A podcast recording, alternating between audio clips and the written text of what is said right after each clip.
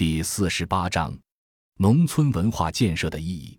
当前全国各地农村文化建设中有很多成功的案例，比如老年人协会、老年互助金融、老年大学、广场舞、腰鼓队、红白事理事会、农村棋牌协会、宗亲会、乡贤理事会、舞蹈会、图书室、文体比赛、老年合唱队、健康讲习班、健走队、健康大讲堂、摄影协会、旅游团等等，都是值得总结推广的经验。这样一些文化建设活动，并不能够从根本上改变农村的萧条面貌，但可以为农民提供缓解文化破产压力、改善人际关系、应对生活困难的诸多手段，从而使生活在农村的农民仍然有品质相对好的生活，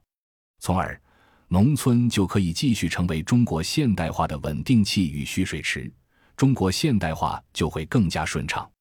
再过二三十年。随着中国进入发达国家行列，大量农村人口进城，绝大多数进城农民都可以在城市体面安居，则以治标为主的农村文化建设就可能进入到另外一个以治本为主的阶段。那个时候，农村生活将变得品质更高。感谢您的收听，本集已经播讲完毕。喜欢请订阅专辑，关注主播主页，更多精彩内容等着你。